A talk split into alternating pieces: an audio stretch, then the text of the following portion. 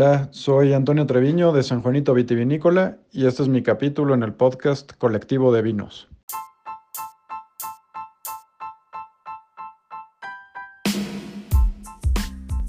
Hola, buenas, buenas. ¿Cómo andan? ¿Cómo va todo? Bienvenidos al capítulo 8 del podcast Colectivo de Vinos. Eh, hoy estaremos hablando con Antonio Treviño copropietario de los viñedos de San Juanito, ubicado en Querétaro, particularmente en el Valle de Bernal. Para los que no han ido hacia allá, hacia la Peña de Bernal, se los recomendamos muchísimo. Em, de aquí la Ciudad de México está aproximadamente a unas dos horas y media, tres. Eh, y vale muchísimo la pena subir la peña, visitar algunas cosas ahí en el pueblito y por ahí cerca están, están varios viñedos, dentro de ellos está San Juanito. Así que bueno, eh, nos comentó un poco sobre la historia del proyecto, sobre la historia del viñedo, los fracasos que tuvieron en un inicio, eh, al plantar, ¿no? Y, cómo deciden apostar por la uva, ¿no? Comenzaron con, con el pie derecho, con premios y todo esto. Y bueno, pues en sus palabras eh, afortunadamente no se volvieron como el burro que toca la flauta. Porque pues año tras año este, nos arrojan vinos increíbles, la verdad, o sea, de muy buena calidad. Y ya es una constante, ¿no? También estuvimos hablando un poco sobre la zona vinícola eh, de Querétaro en general, ¿no? De cómo ha crecido, de los restaurantes, de maridajes. Este, estuvimos pidiéndole algunos maridajes, sobre todo con su rosado y su espumoso de por allá.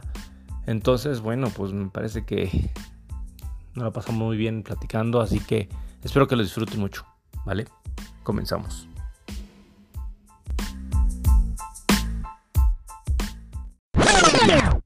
Hola Marco, ¿qué tal? Mucho gusto.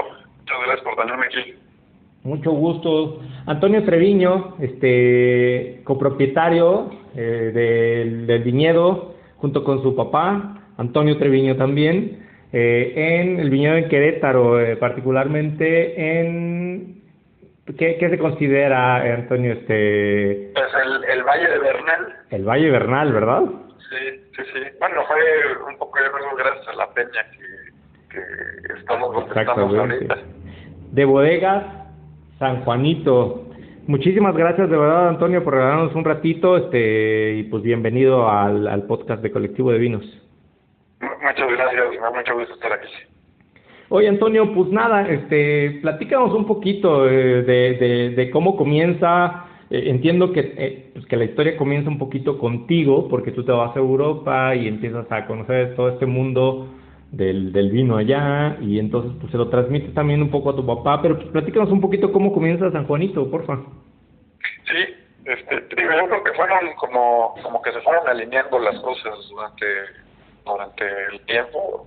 Yo ahorita hacia atrás, pues, este, como, como que el camino nos, nos fue acomodando. Yo parte de mi carrera la estudié en, en Europa, en Ginebra y estando allá en el verano este, me quedé por allá en Italia. Me conseguí una chamba ahí que me pagaban techo y comida. Y me fui a Toscana este, estuve en un par de, lugares ahí este, en, un lugar estuve en Chianti en, pues ahí quedándome con una familia que pues, tenían algo de vino tenían era parte de la diócesis de, de Chianti clásico pero el, vino que hacían era, o sea, tenían una parcelita muy, pequeña, este, ya sabes, cosechan la uva, se la llevan ahí a la, a la cooperativa y, les hacen su vino y era más como para consumo de ellos y, sus huéspedes, ¿no? Ahí estuve como un mes y luego me fui otro mes a un lugar que está un poco más al sur, entre Florencia y Siena y padrísimo en un castillo del, Renacimiento que restauraron y tenía ahí este pues, sus viñas y, ya la producción un poco más más en forma. Entonces este pues ahí fue que digamos como que, me metí en ese entonces pues en mi cabeza solo era pues, un, un trabajo de, de verano. Sí Y ahorita pues fue a lo mejor el, el cómo empezó todo esto, o, parte de... Eh, me acuerdo, digo, y era chamba dura, porque pues era en el verano, todavía ni racimos de uvas ni nada, este, era, era muy temprano en el, en el verano, yo por ahí de junio, pues que es cuando la, la parra está creciendo así bien rápido, sacar y que te la quedas viendo y la, y la ves como crece, ¿no? Sí. Entonces la chamba era peinar las islas y, y estarla guiando al rayo del sol. Entonces, este, pues sí, chamba de, de campo, de, de veras. O sea, sí, qué padre que estás en tus y todo, pero le echamos la chamba. Exacto. Luego, la gente cree que sí es súper glamuroso este, únicamente tener un viñedo, trabajar un viñedo y la neta es una chambota, ¿no? O sea, es algo que realmente es, es, es finalmente es un producto de agricultura, entonces requiere una chamba este, al aire libre, de sol a sol, o sea, realmente una chamba importante. Totalmente. Digo, ya dependerá qué tanto te quieras meter o, no y, qué tanta ayuda puedas tener a lo mejor términos ahí de, de maquinaria y, y del equipo de gente que tengas. Pero, pero sí, o sea, al, al final, digo, a lo mejor entre broma y broma, pero pues es, es, este, somos productores primarios. Sí, sí, sí. A lo mejor la diferencia viene ya después porque pues, el producto no termina con con la fruta, o sea, sí le puedes dar algún valor agregado este, y es donde entra ya la parte industrial del, del negocio, o sea, por eso es que es agroindustria, ¿no? Sí, sí, totalmente. Y fíjate que... Pudiera dedicarse a, a nada más a crecer, cultivar y cosechar uva, y ahí termina el negocio. Sí. Y, y nosotros no, nosotros sí, este, digo, nos gusta por mucho esa parte del calvo, pero también darle el, el valor agregado y, y transformar la uva en vino. Sí, totalmente. Y fíjate que qué chistoso, ahorita que antes de, de que comenzábamos la llamada, hablábamos de un amigo en común, Jesús Saucedo, que este que importó vino el año pasado, este por, por eso, esos, esos gustos de la vida también, entonces, y trajo algo de Chianti, o sea, trajo algo de Chiantis clásicos de allá, este, de la Toscana y este y anduvo ahí jugando un poquito con eso, fíjate, qué chistoso. Sí. De hecho, tenemos un capítulo con él. ¿Con Jesús? Sí, sí. Ahí búscalo en el en de los primeritos que tuvimos de la primera temporada, como nos platicó como importador y todo esto. Sí. Sea, alguna vez escuché que estaban, digo, no, no él, pero salió el tema por lo de las berries. Creo que hay alguien en Jalisco haciendo algún vino de a partir de, de berries. No lo he probado ni, Ah, no, si está no ni qué, pero, pero sé que por ahí lo andan, andan haciendo algo así. Habrá que investigar un poquito. Oye, oye, y entonces, este, también entiendo que, pues, eh, el, el, proyecto tiene, o sea, entre 10 y un poquito menos de años, ¿no? O sea, compran el terreno y más o menos que sea como 2013, más o menos empiezan a hacer vino y de ahí, este, pues golpes de suerte un poquito de, de, de, entrar a concursos, de meterse a asociaciones y demás y, y, tienen tienen una suerte de, de, de en la primera cosecha de obtener ciertos premios que les que les ponen cierta posición este eh, para que la gente los conozca, ¿no? Sí, sí, sí, este, digo, como luego lo vemos y decimos que fue como el burro que tocó la flauta. Este, pero, pero bueno, ya no tanto porque sí, sí, al primero con las primeras medallas estábamos bien preocupados. De, Oye, no podamos mantener esto, ya va a ser como, como el burro que tocó la flauta. pero no, gracias a Dios sí pudimos ahí mantener el, el estándar.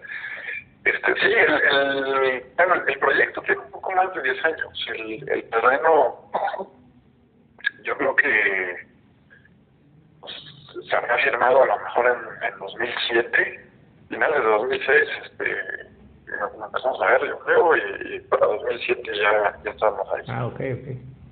Y era un terreno pelón, o sea, cuando llegamos no había nada, nada de nada.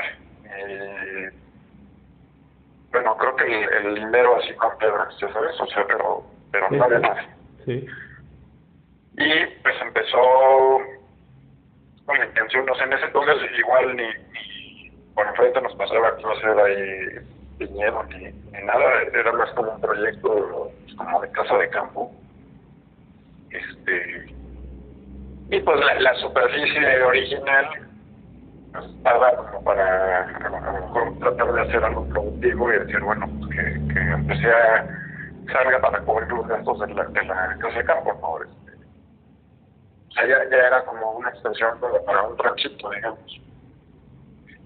Entonces, pues ahí viendo qué podemos hacer y, y demás, los vecinos ahí creo que pues, algunos plantan maíz, este, chile también se da, se da mucho por allá. Sí. En fin, pero pues como que no, no nos late por ahí. Empezamos a ver ahí un tema de árboles frutales. Hicimos un experimento como con 100 árboles de diferentes cosas, este, peras, duraznos, como tres variedades de duraznos, manzanas, este, otras tres o cuatro variedades de ciruelas, en fin, ¿no? Como cosas que se suponía que, a lo mejor por, por la región en la que estábamos eh, iban a funcionar. Y no funcionó nada, fue un fracaso así rotundo. Llegó la helada primera que barrió prácticamente con todo. No manches. O sea, todos los árboles salieron. y, y pues bueno, estábamos todos decepcionados, ¿no? Este, luego por ahí tengo un hermano que eh, él monta caballo, es eh, caballo de salto. Entonces pues también ahí como que tratamos de tener algo de cría de caballos, que eso sí ahí sigue. Este, y, luego pues surgió lo del, lo del viñedo. Yo sí me acuerdo que en, ese entonces pues le, le dije a mis papás, yo me acuerdo como de pues, que Querétaro es, es región de, de vinos.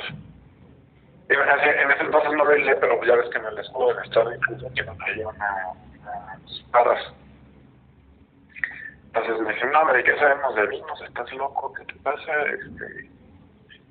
Y el papá de un amigo mío había trabajado en Domecq muchos años, había estado ahí en Baja California, creo que, este, no sé si con José Luis Durán o con quién, y andaba en ese entonces acá en, una tierra, que, que por cierto los de una tierra este, eran amigos míos.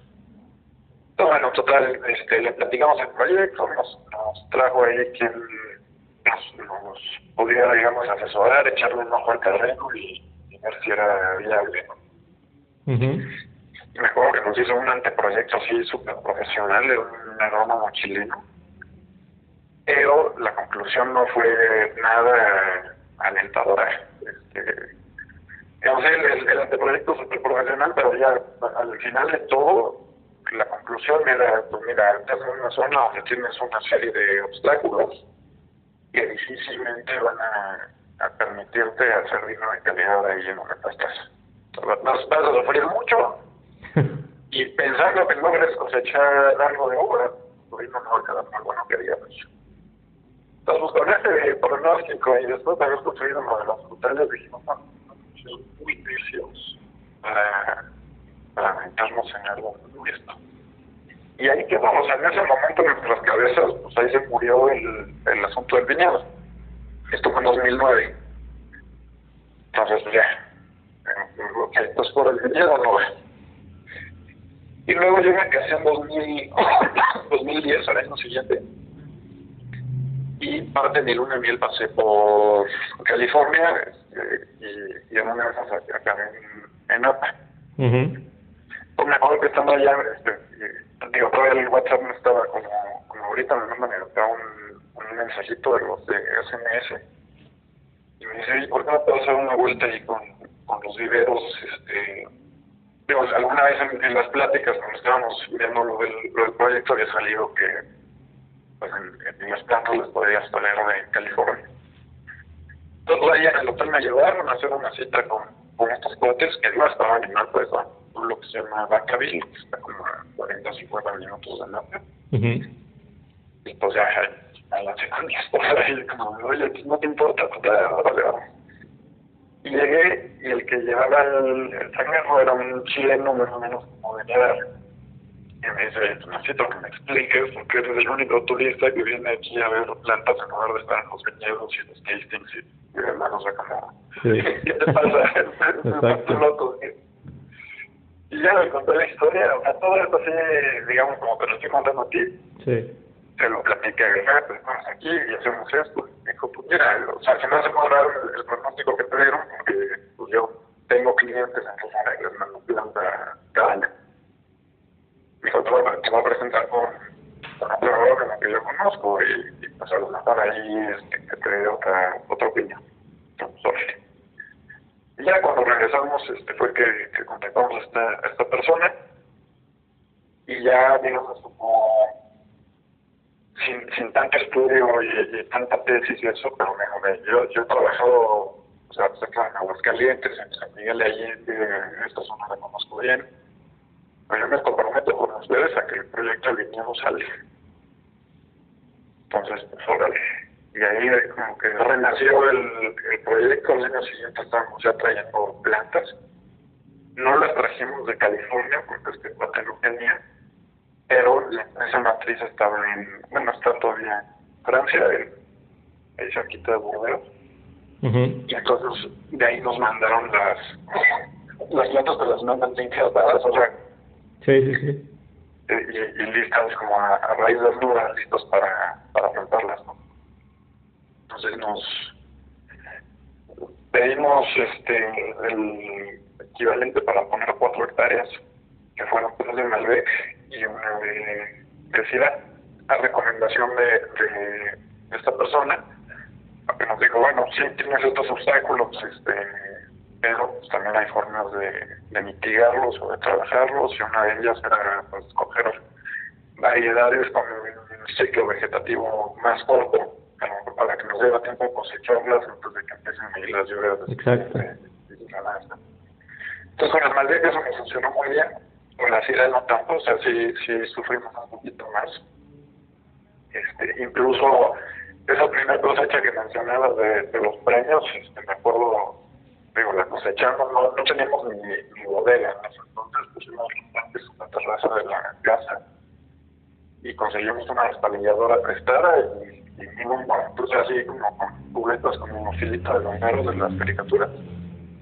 Y despalillábamos y echábamos al tanque a cubetas y la sierra, como si nos tocó lluvia y ya es una época del año donde no puedes aplicar al fungicida ni nada, este, pues me acuerdo de toda la familia a mano quitándole los granos, o sea, las, las uvas que estaban, que se veían ahí, que tenían algo como de, de hongo, o que se veían ya como verdezonas. Sí. Entonces, pues digo, yo te imaginarás, acabamos como la, o sea, no sé, no sé, de la noche, una de la noche, pusimos unos reflectores y, y, ya lo veo y lo sentía, estarle quitando baño las. Exactamente, imagínate la chamba. Sí, pero la verdad es que ese vino regresó de, de Veracruz con medalla de oro. y como quiera se pagó el esfuerzo. Exactamente. Sí. Entonces, este, pues sí, digo, me, regreso ahí a, a, a las plantas, pusimos todo esto nos llegó en 2011 entonces ahí plantamos las, primeras hectáreas, que fueron estas cuatro. Y pues ya de ella, en 2013 fue nuestra primera cosecha, que fue la que, la que medio empezó a platicar. Y pues ya a partir de ahí, año con año, este, hemos seguido cosechando. Los primeros vinos los tuvimos listos en finales de 2014 yo, ya no me acuerdo bien si se fue una concursal, yo en 2015 se me dio a concursar. Y pues con la sorpresota esta que ganaron medallas, ¿no? Este, como, ni nos lo esperábamos. Algunos de los vecinos nos dijo, mándale un concurso. Eh, así casi cuando lo tuvieron ¿no? Usted no querés ser la primera cosecha, además ya es que le llaman el, el ensayo.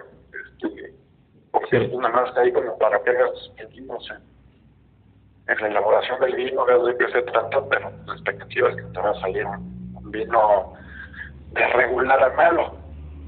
Sí, porque aparte las ¿no? primeras cosechas, o sea, prácticamente es este pues no para, para, para tirarla, pero sí es como para hacer algo distinto, ¿no? O sea, no, no, no, la, la, ni, la, ni la planta viene tan madura, necesita acoplarse, entonces es este súper raro que, que en, en una primera cosecha ya tengas este algo de calidad, así que me parece que es mucha, mucha suerte. Sí, y, y sobre todo que fuera un año en donde, digo, ya ves que dicen que por lo menos tres años, este, Exacto, tres, cinco años. Antes de tu primera cosecha, no sé qué, y acá ya estábamos, o sea, los pusimos en 2011, Entonces, digamos, transcurrió el ciclo de 2011, el de 2012, bueno, ya, y el, y el de 2013. Pero, a lo mejor sí, los, los tres años sí los juntamos. Pero la verdad que no esperábamos ese año cosecha, porque digo que ni bodega ni nada teníamos. O sea, compramos dos tanques así como de cuadrada y tuvimos que comprar lo que había en stock ahí del, del la, persona que nos vendió y lo demás con el equipo prestado.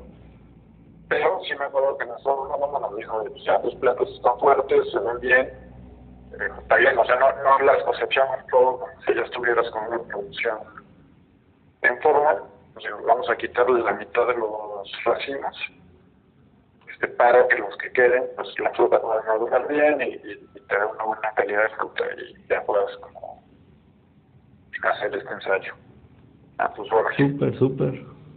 Y, y pues sí, la, la fruta salió buena. Oye, ¿y cómo les fue este año en la parte de, especialmente de la cosecha? Porque he estado platicando con, pues, con varias bodegas de diferentes zonas, Aguascalientes, este, de allá del Valle y todo, y, y, creo que ha sido algo en lo general que me han dicho que ha sido un año bien complicado, este, bueno, en general, ¿no? Este año ha sido bastante, bastante complicado, bastante feo en todos los sentidos, pero hablando precisamente de la vinicultura, nos comentaban que fue un año complicado. No sé cómo a ustedes les fue este, en este año en la, en la, en la cosecha. Pues es un año, digo, rarísimo. ¿eh? Este, al final yo creo que va a ser como agridulce porque yo creo que la fruta está muy buena. Pero sí nos pasó, digo, por un lado se nos adelantó la cosecha este, prácticamente cuatro semanas.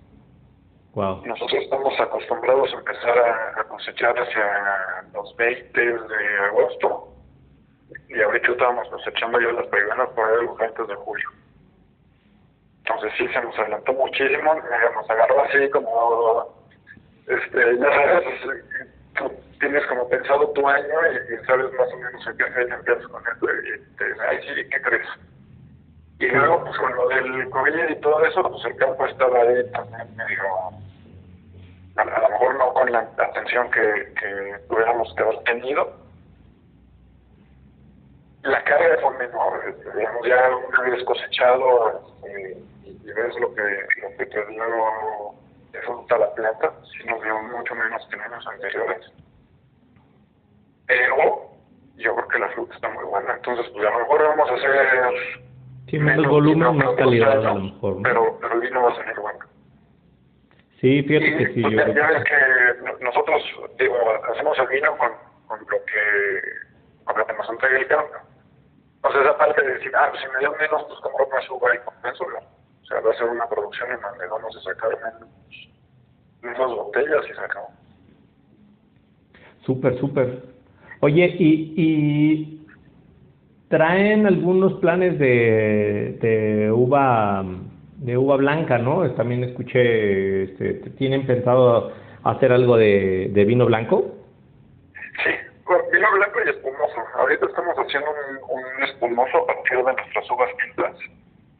Digamos que parte de nuestro proceso, este, digo, además de que nos gusta ahí el tema del, del vino rosado, pero nos da un doble beneficio porque cuando el, el rosado que hacemos lo hacemos este, con un método que llama sangrado, Ajá, que sí. consiste en, en quitarle jugo a, este, a los tanques antes de que esté en contacto con las cáscaras y, y se pinte mucho. Entonces eso nos da dos cosas.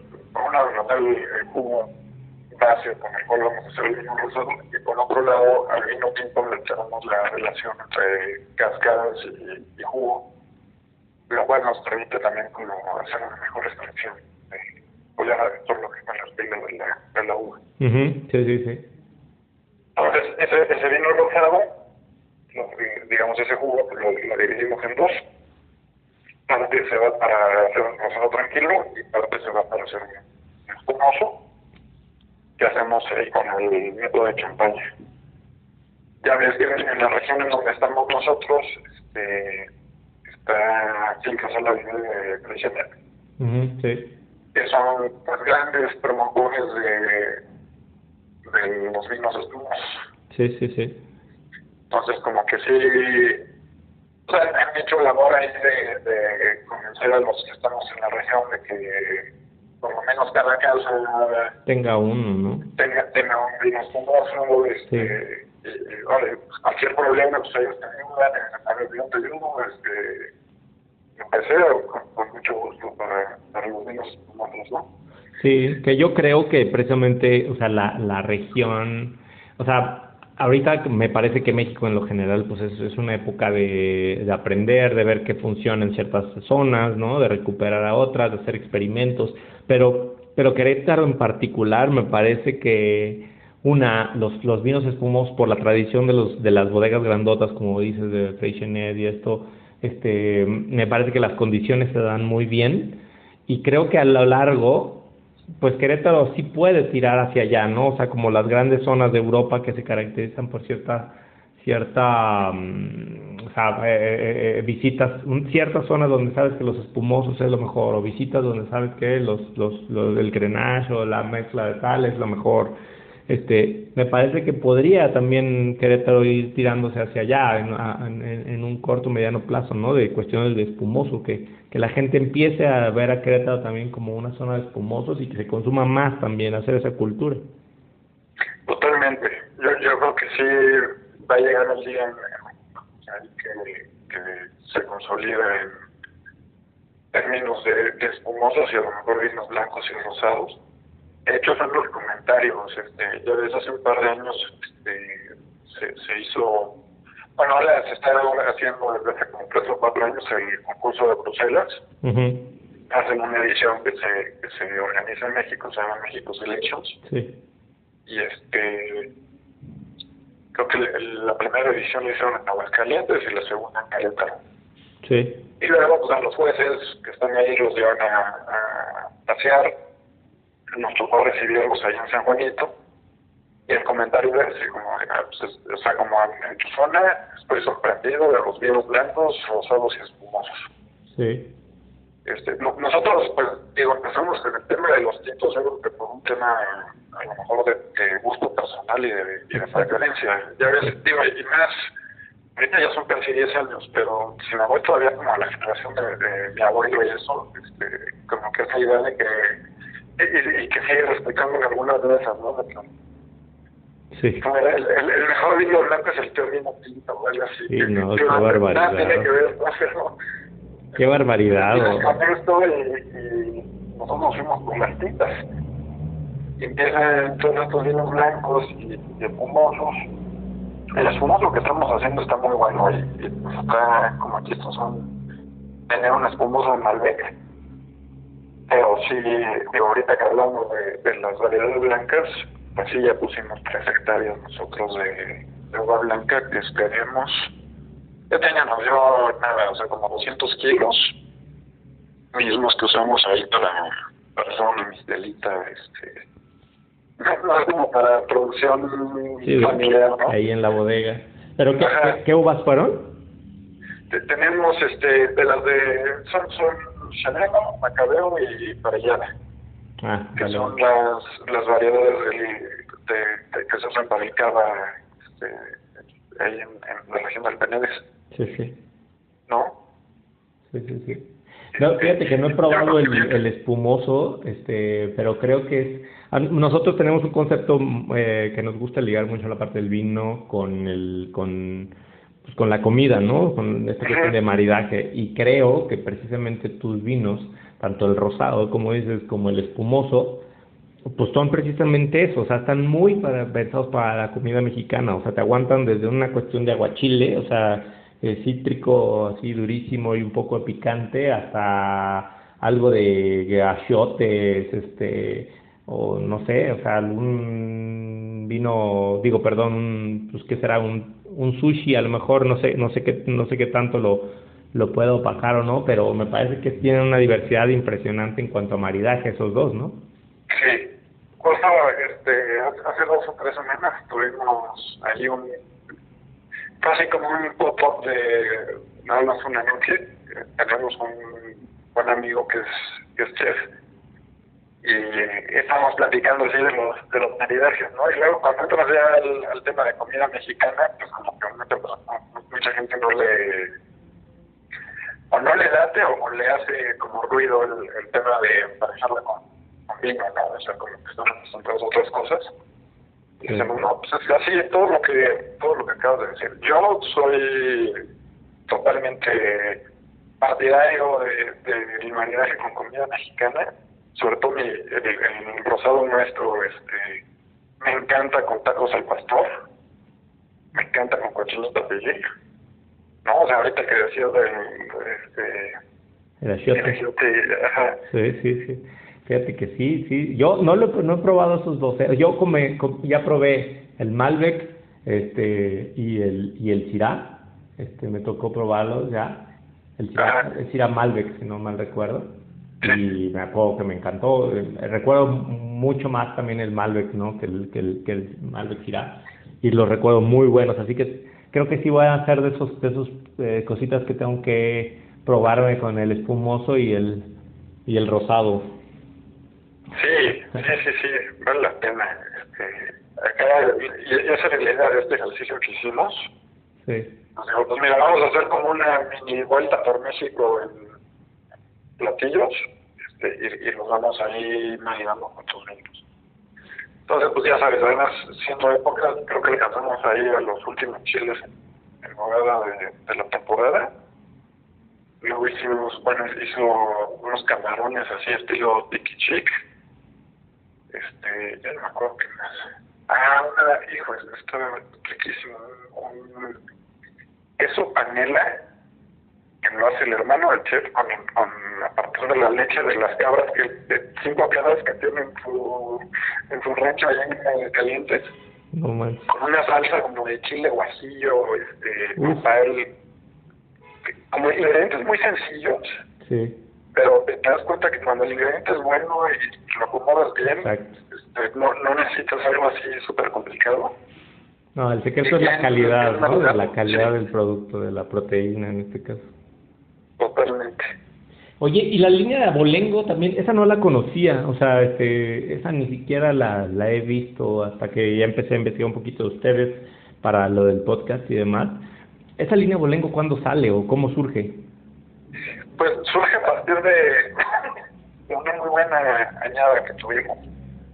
Como que dijimos, ya, ya tenemos nuestro pues más o menos armada ahí nuestra nuestra línea, ¿no? los, dos que dijiste que somos de etiqueta negra, y y Ciudad Malbec. Luego lo que le sigue para arriba es, son de, etiqueta plateada, que apenas el año pasado le agregamos un Syrah. O sea, teníamos el reserva Malbec y, y ahorita ya hicimos un Syrah también, ¿no? Y cuando probamos estos vinos, pues la verdad es que se nos hizo como como que estaban mejores incluso. Entonces dijimos, pues, ¿qué hacemos? ¿Lo, lo dejamos así como de etiqueta plateada o nos inventamos otra cosa? También, pues, se da nervio que a lo mejor el año siguiente no sea tan, tan benévolo contigo. Exacto.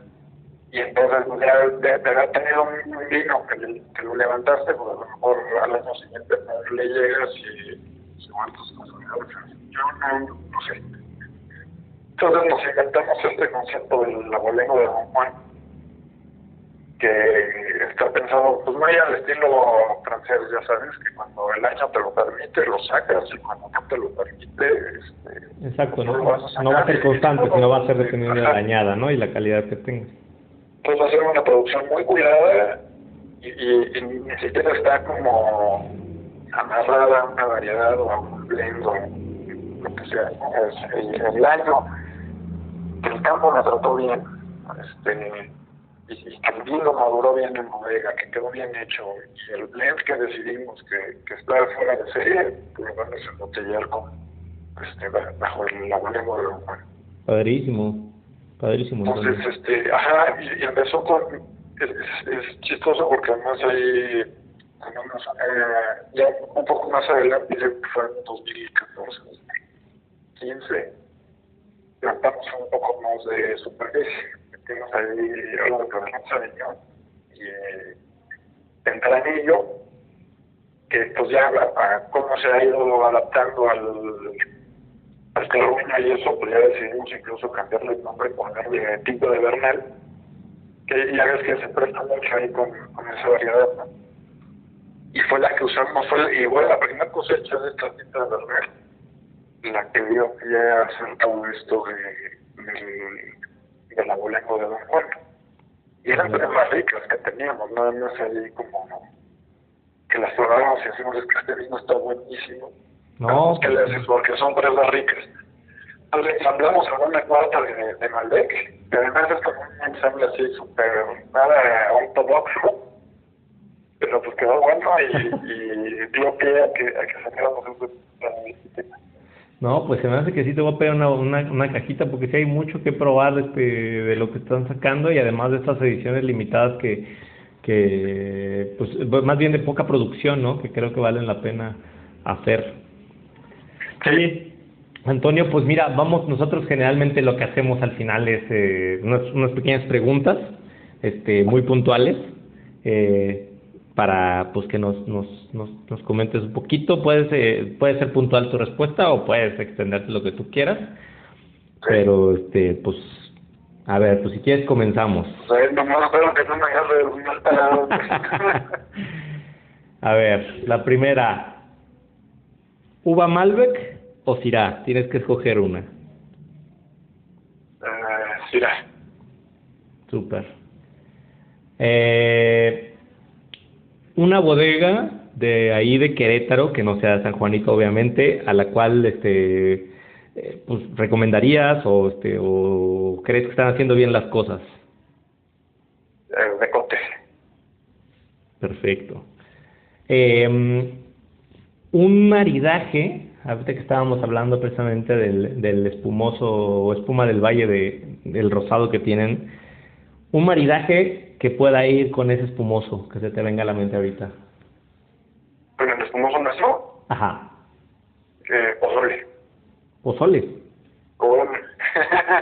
Pruébale, pruébale, gracias. Órale, órale, órale, súper, súper. No, me, me encanta, o sea, aparte de verdad de, de, de esto del, del, podcast, es precisamente esas sorpresas que nos dan este, las bodegas de los maridajes que no te esperas, está padrísimo. De verdad, de verdad que lo voy, ahorita voy a comprarme el pozole y el vino. ¿eh? Oye, este, mm, eh, un, un, maridaje, este, con, con el cirá, el, el cirá que tienen ustedes, el, el más, pues el, el, el más sencillo, el, el joven, el joven, ¿no? Que tienen de cirá. Sí. Bueno, es, no es propiamente joven, porque sí trae como... Ah, trae 13, ¿no? Más o menos. De, de Ajá. ¿Con qué me lo este, tomaría? Porque pues, el, la, la, uva Syrah es precisamente también muy muy especiada, muy muy así, ¿no? Sí. Me gusta como para estos, este, como taquitos de pato con salsa ciruela. Ok, algo más dulcecillo. Ajá. O un día pónselo a unos tacos de barbacoa. Nada más que no estén muy picantes y también. ¿Sí te aguantan una barbacoa? Sí. Súper, súper. Oye, y por último, pues un restaurante que te haya gustado este, últimamente, que, que creas que va muy bien con tu vino, o simplemente que nos recomiendes en, en, en esa ruta. Yo voy muy seguido para allá, este, tengo ahí también tu casa ahí por, eh, por San Juan del Río y eso. Este, pero un restaurante que, o algún lugarcito, puede ser desde de una señora de las quesadillas hasta un muy buen restaurante, que nos recomiendes allá por Querétaro, para la gente que pues nos gusta hacer ese no turismo. Porque, pues, mira, yo, la verdad es que de Quisqueapa y sobre todo en Bernal también se come súper bien. Hay un lugar en Bernal que me gusta mucho que se llama el Mezquite, este, que, que se come muy bien. Y ya algo más, más así como fancy, está ahí en Casa Mateo, que también están haciendo pues mucho tema de de cocina propuesta con base en los maridajes de, los productores de la región y también vale mucho la pena darse una vuelta por ahí. Tiene una terraza con la vista la piña increíble. Este, bueno. Entonces, sí, sí, yo creo que vale la pena.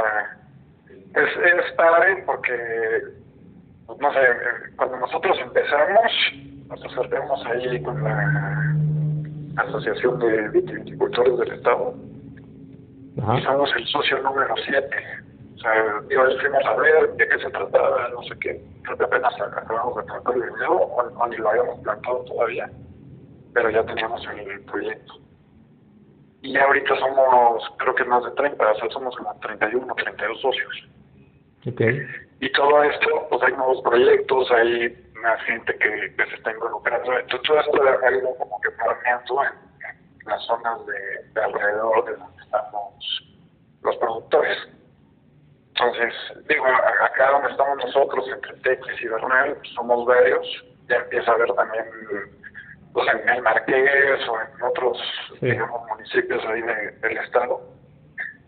Pero, pero sí, sin duda, cada vez se empiezan a ver más este, propuestas de, cocina que van de la mano con, con la producción local de vino. Sí, y de, y de quesos también, ¿no? O sea, este, ya he ido a visitar unas tres, cuatro bodegas de queso, bueno, casa de queso, y este, y wow, o sea, la verdad, eh, mucha variedad y muy buena calidad, que, que ya se conocía, pero que ahorita están surgiendo también muchísimas.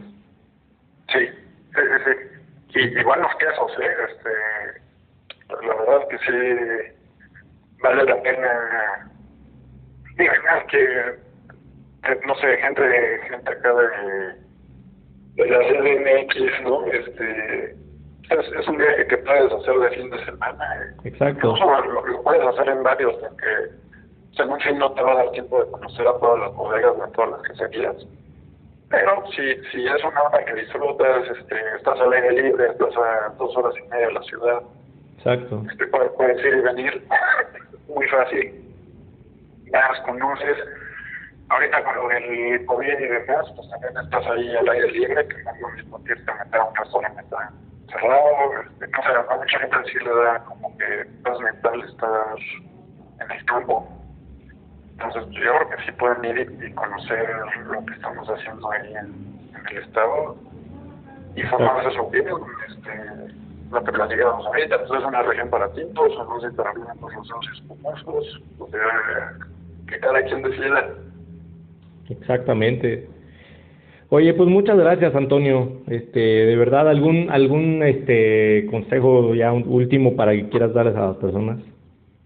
Pues, sí, digo siempre igual cuando recibimos visitas ahí en yo les digo, o sea, pues como quitarse, como que a la gente le da este nervio, ¿no? El tema del vino me ha tocado estar en muchos restaurantes este, y, luego alguien quiere pedir vino y fueron así como como si la carta de vino fuera la copa caliente, ¿no? Y, ay, no, quiero tú porque yo no sé. Y, y, invariablemente el, comentario es, que yo no sé de vino.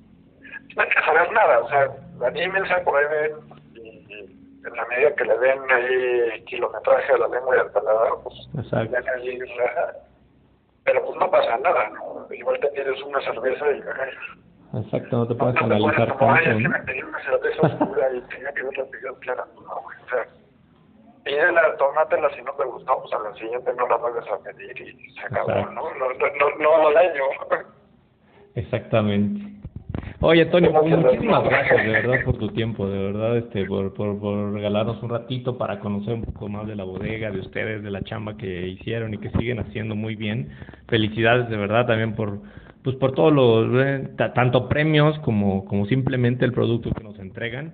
Realmente felicidades y esperemos que pues pronto eh, pues tengamos alguna otra entrevista, pero ya en, en vivo allá en el, en el, en la bodega. Vas a ver que sí. Sí, está increíble. Este, pero sobre todo, no sé si el podcast es más por audio, pero si no, y, también están en YouTube y eso, este, o sea que hacemos una parte de, de video Súper. Pues Antonio. Súper, súper. Antonio, muchísimas gracias, de verdad. Te, te, agradezco mucho por tu tiempo y estamos en contacto. Marco, al contrario, muchísimas gracias. Cuídate mucho. que estés bien. Igual, chao.